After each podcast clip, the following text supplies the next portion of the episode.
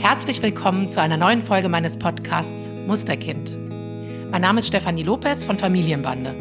Ich spreche in jeder Folge zum Thema Erziehung und familiäres Zusammenleben, mal allein, mal mit einer Gesprächspartnerin oder einem Gesprächspartner. Ich spreche über Themen, die mich bewegen, als Mutter und als Elternberaterin. Es gibt auch Folgen, in denen ich Fragen beantworte, die ihr mir schicken könnt.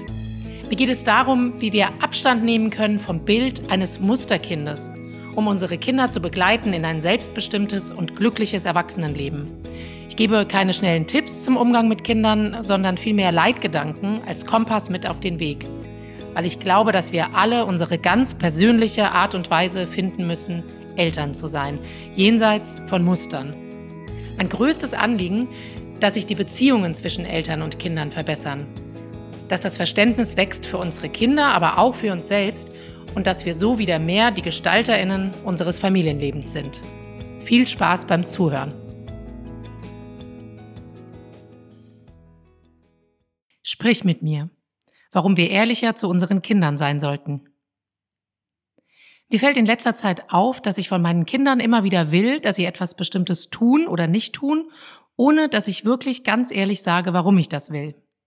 Wie ich mich also fühle und was ich brauche. In meinen Workshops nenne ich das Primärgefühl identifizieren. Wenn ich selbst nicht genau weiß, warum ich etwas will oder nicht will, dann ist die Botschaft, die ich sende, diffus und kommt nicht beim Kind an. Rolf Selin, der zu dem Thema Hochsensibilität forscht, schreibt, Kinder gehen auf der Suche nach ihren eigenen Grenzen und nach klaren Verhältnissen so weit, bis sie auf klare Signale ihrer Eltern stoßen.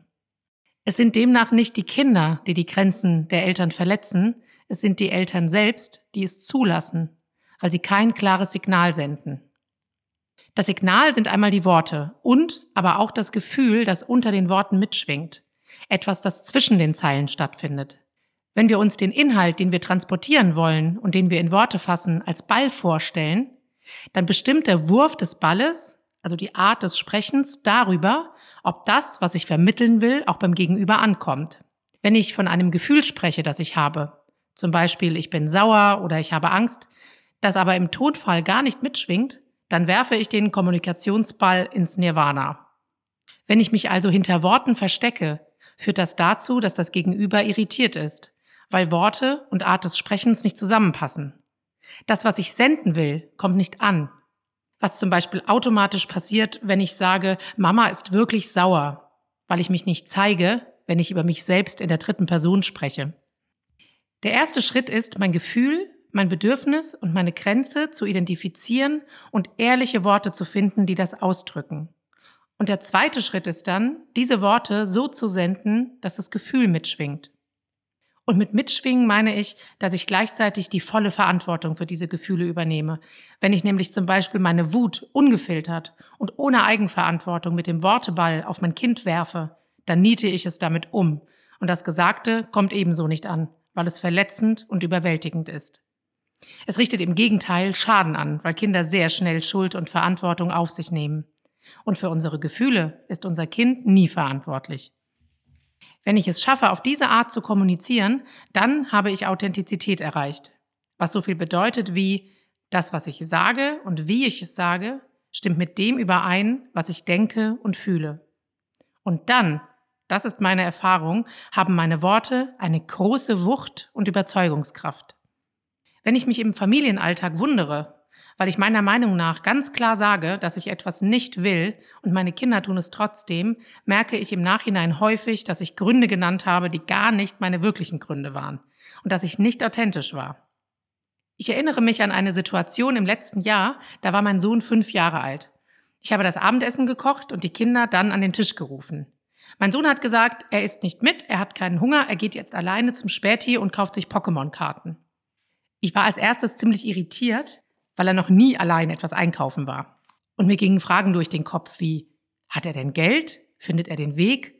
Und passt er wirklich auf, wenn er über die Straße geht? Andererseits fand ich es auch bewundernswert, dass er sich das zutraut und dass er so selbstständig ist und genau weiß, was er jetzt will. Meine Verwirrung hat dazu geführt, dass ich nur gesagt habe, dass wir jetzt erst essen und er sich ja auch einfach dazusetzen kann und was anderes machen kann, wenn er keinen Hunger hat. Und danach gehe ich mit ihm zusammen zum Späti. Er war sich aber sehr sicher, dass er sofort los will.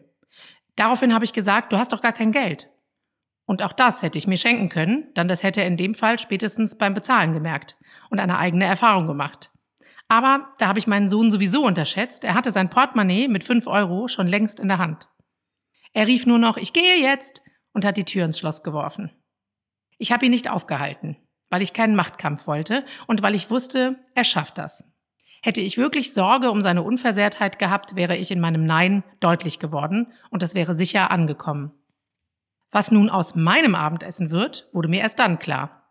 Ich habe natürlich am Fenster gestanden und rausgeschaut, ob mein Sohn Hilfe braucht und ob er auch wirklich wieder heil zurückkommt. Der Späti ist nicht weit, aber so ein erster Einkauf braucht seine Zeit. Mein Sohn kam ganz stolz mit seinen Pokémon-Karten zurück. Da hatte ich mich dann so weit sortiert, dass ich klar über meine Position sprechen konnte. Ich habe ihm gesagt, weißt du, auch wenn du nichts essen wolltest, ich hätte jetzt gern in Ruhe mein warmes Essen gegessen. Und das konnte ich nicht, weil ich natürlich gar keine Ruhe habe für ein gemütliches Essen, wenn du zum ersten Mal alleine einkaufen gehst. Ich habe die ganze Zeit am Fenster gestanden und jetzt ist mein Essen kalt. Da hat er mich angeschaut und gesagt, oh, das tut mir leid, Mama, das wusste ich nicht. Wie auch? Ich wusste es ja selbst nicht und ich habe es so schnell gar nicht merken und kommunizieren können. Wie oft verstricken wir uns in Machtkämpfe, anstatt ehrlich zu sagen, was unser Bedürfnis ist. Ein ruhiges, gemütliches Essen zum Beispiel. Ich versuche das zu üben, indem ich erstmal im Nachhinein rausfinde, warum ich gerade wütend, verletzt oder erschöpft war. Und indem ich im Alltag achtsamer in mich horche, was gerade wirklich in mir vorgeht. Warum will ich, dass mein Kind nicht so viel Zeit vor dem Tablet verbringt? Dass es am Tisch nicht schmatzt, dass es rechtzeitig ins Bett geht oder dass es im Haushalt hilft. Kinder verstehen viel eher persönliche, mit Gefühl verbundene Aussagen als Studien, Regeln, Normen oder das ist wichtig für deine Zukunft Sätze. Wie wir Erwachsenen im Grunde auch, nur dass wir noch mehr in der Lage sind, auf unsere Zukunft gerichtet zu handeln und die Auswirkungen unseres Verhaltens auf die Zukunft abzusehen und es danach auszurichten. Die Mithilfe im Haushalt, die ich in meiner Familie einfordere, ist ein gutes Übungsfeld für mich. Wenn ich das moralisch wertend anspreche nach dem Motto, ich bin doch nicht euer Dienstmädchen, dann passiert nicht viel an Hilfe. Und wenn, dann ziemlich widerwillig.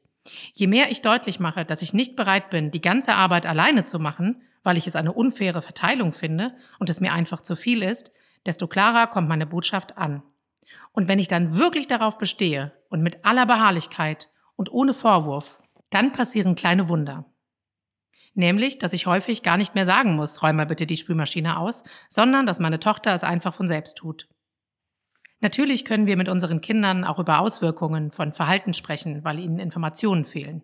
Zum Beispiel über die Wirkung von zu viel Fernsehen oder Tabletkonsum. Aber auch da ist eine persönliche Sprache viel wirkungsvoller und eine Beschreibung, was ich am Kind beobachte, wenn es zu viel spielt. Zum Beispiel, dass ich es dann als unausgeglichener und gereizt wahrnehme und dass das für mich wiederum sehr anstrengend ist und dass ich das nicht will. Oder was ich meinem Sohn neulich erklärt habe, ich beobachte, wie du in letzter Zeit ständig fragst, ob du Tablet spielen darfst. Und das fühlt sich für mich an wie eine Sucht. Sucht bedeutet, dass du nur noch an eine Sache denken kannst und ohne diese eine Sache bist du nicht glücklich. Bei manchen Menschen sind das Zigaretten oder Schokolade und dann muss man einen Entzug machen, um wieder glücklich zu sein und frei. Und das machen wir jetzt mit dem Tablet spielen weil ich dafür verantwortlich bin, auf dich aufzupassen.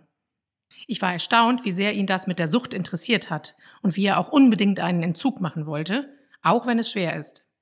Ich habe sein Verlangen nach dem Spiel nicht bewertet. Ich war auch nicht genervt davon oder habe besserwisserische Erklärungen parat gehabt. Ich habe versucht, ihm ehrlich und auf Augenhöhe zu erklären, was bei ihm innerlich passiert und dass ich ihm helfe, sich wieder davon frei zu machen.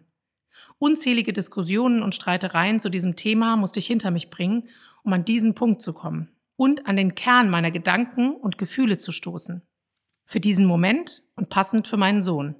Bei anderen Müttern und Vätern mit anderen Kindern und zu anderen Zeitpunkten im Leben braucht es vielleicht etwas anderes.